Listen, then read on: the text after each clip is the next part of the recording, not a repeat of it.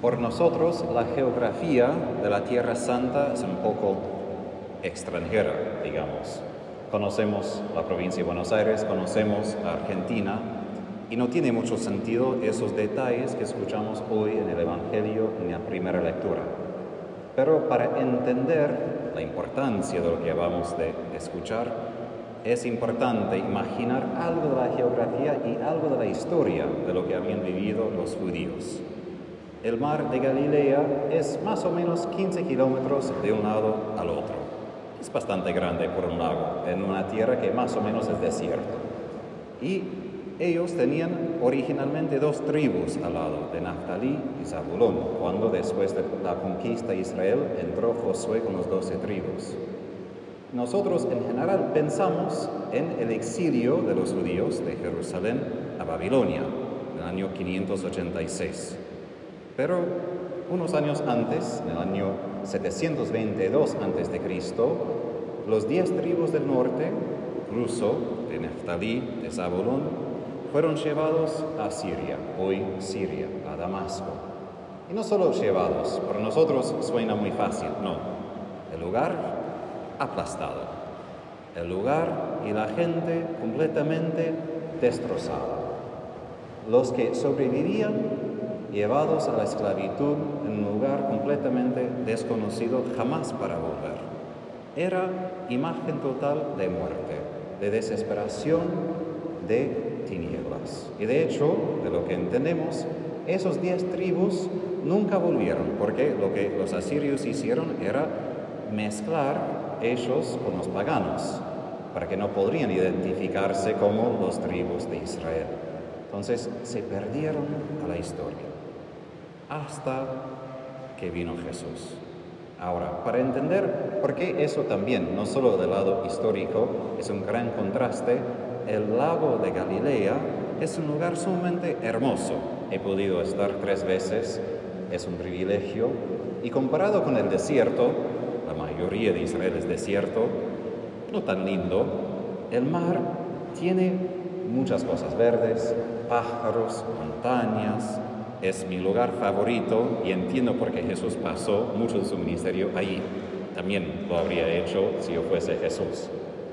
Pero uno ve ese contraste, la belleza de la naturaleza y ese evento que destrozó la mayoría de Israel.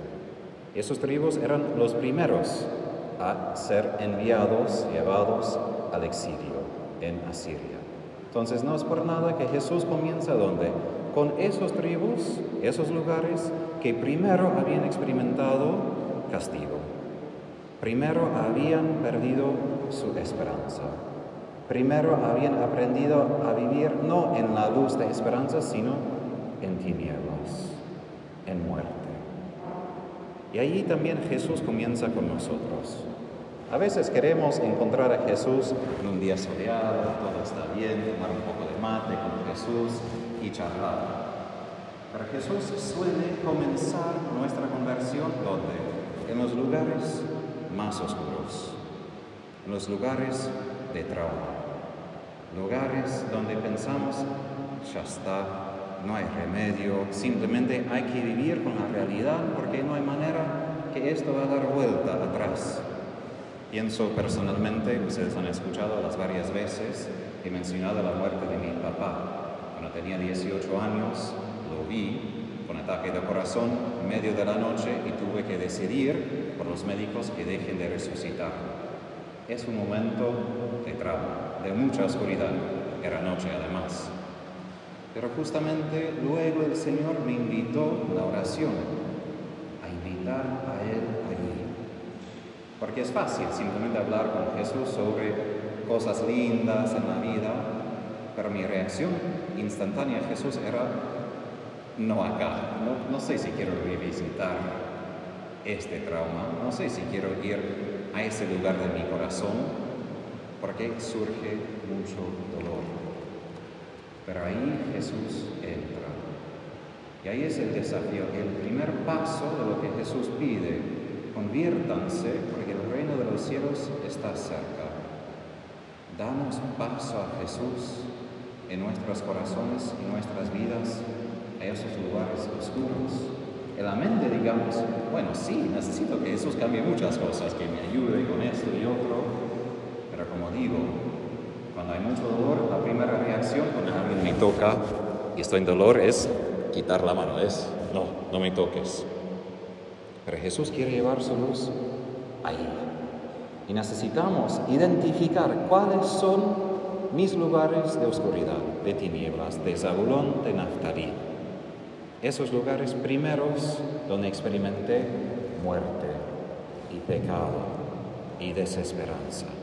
Invitar que Jesús venga ahí con su palabra. Porque solamente si puedo experimentar su salvación, su luz, justamente ahí puedo hacer el segundo paso. En general, cuando escuchamos el Evangelio de hoy, es muy fácil enfocarse en lo que pasó con Pedro, Andrés, Santiago y Juan y decir, bueno, tenemos que seguir a Jesús. Eso es el asunto. Debemos esforzarnos a ser fieles, dejar lo que se puede y seguir a Él. Todo cierto. Pero todo esto, si describimos eso así, solo es una decisión de mi voluntad y es mi esfuerzo. El Evangelio no se trata de mi esfuerzo.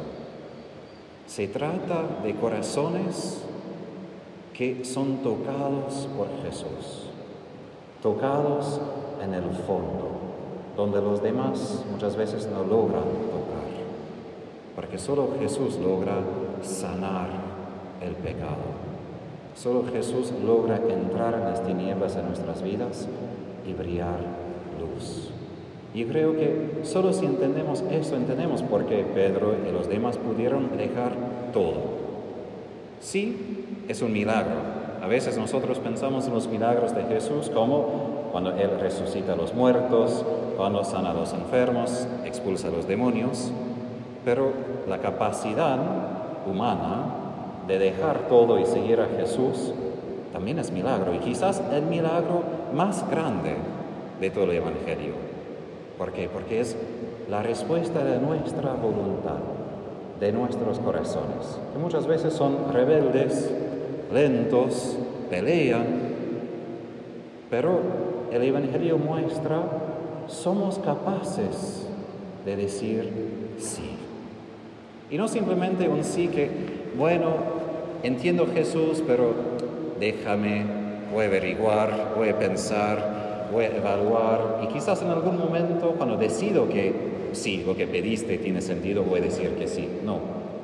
El milagro es que justamente ellos aparentemente habían experimentado algo de Jesús en sus corazones y esa luz entró ahí para poder decir, sí, voy a atrever a creer.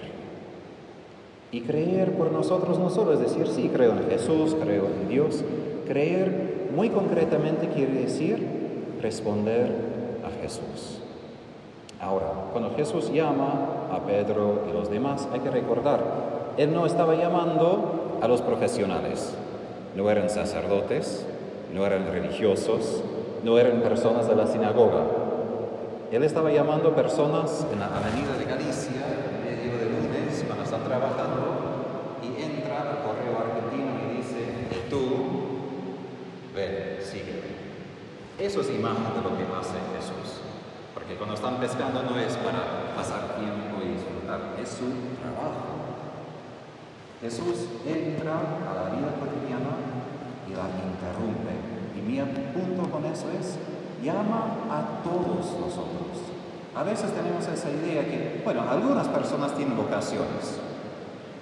Los sacerdotes, como yo, los religiosos. Todos somos llamados. Todos tenemos vocaciones. Y Jesús mira a cada uno de nosotros y nos llama por nombre y pide que lo sigamos. Punto final. Hay varias maneras de seguir. Matrimonio, vida consagrada, sacerdocio, pero esos son los caminos, no son la cosa más importante. La cosa importante es Jesús. Y en eso todos somos igual. La única cosa que importa en la vida cristiana es la fidelidad a Jesús. Y cuando nos mantenemos, mantenemos así fieles a Él, porque nos enfocamos en él. Y eso es lo que Pablo en la segunda lectura apunta, que en Corinto parece que hubo divisiones, pero no divisiones de que creían diferentes cosas como protestantes o católicos, sino divisiones, es decir, falta de amor. Peleaban entre sí. Es decir, estaban mirando entre ellos mismos, ay, tú quién eres y cómo puede ser y esto y otro, en vez de seguir a Jesús y poner el enfoque una vez y otra vez en Él. Y ese espíritu de división es muy presente en la iglesia de hoy. Solo hay que buscar en internet las noticias sobre la iglesia católica y uno encuentra con miles de cosas de todos lados. El demonio está sumamente feliz con esto porque en vez de avanzar todos juntos a seguir a Jesús, peleamos entre nosotros y cumplimos lo que Satanás ya quiere, y es destruirnos. Y nosotros lo hacemos en vez de que él tenga que hacerlo. Y la solución no es mostrar quién tiene razón quién no. La solución es recordar todos nosotros que estoy aquí porque no por esta persona, no por otra persona, sino porque Jesús me ama. Y si por acaso, por ejemplo, hay sacerdote como Padre Pío, ¿no? que atrae más personas, porque aquí apunta, ¿no? Yo soy de Pablo, de Apolo. A veces hay sacerdotes, personas más famosos, digamos, ¿por qué? Porque ellos eran más como Jesús. Eso es la única cosa que importa. Jesús y asemejarnos a Él. Nada más. Si hay alguien de importancia, es la persona más semejante a Él. Y eso es nuestra meta, seguir sus huellas. Y así dejo como tarea dos cosas y preguntas para esta semana. Y ojalá que sean preguntas prácticas y concretas con respuestas prácticas y concretas. Pedro, Andrés, Santiago y Juan, al encontrarse con Jesús, tuvieron que dejar cosas en su vida. No se puede seguir a Jesús sin que nada cambie. No se puede simplemente decir que quiero seguirle y nada más. Porque nosotros somos llamados no solo una vez, sino una vez y otra vez y otra vez. Y Jesús me pide acercarme. Y al acercarme a Él, hay ciertas cosas que dejo. Entonces, que piensen cuáles son las cosas concretas, hábitos, pecados, cosas que nos avergüenzan, que podemos dejar. Y pensar bien en dejarlos, a propósito, pero no simplemente dejarlos, sino para mirar a Él, para seguir a Él. Eso es la segunda cosa. ¿Cómo puedo yo seguir a Él más esa semana? Y no digamos, bueno, voy a rezar más. Ok, pero ¿de qué manera concreta? ¿Cómo voy a seguir a Jesús de manera muy concreta esta semana? Porque como digo, seguir a Él no es simplemente creer y sentirse bien con Jesús, es seguir sus huellas, amar como Él ama en mi vida cotidiana. Que elijan una cosa para dejar y una cosa para hacer, para que vivamos ese evangelio, no solo la escuchemos, sino como los apóstoles, vivamos el milagro que Jesús quiere hacer hoy, de decir, sí Jesús, te quiero seguir.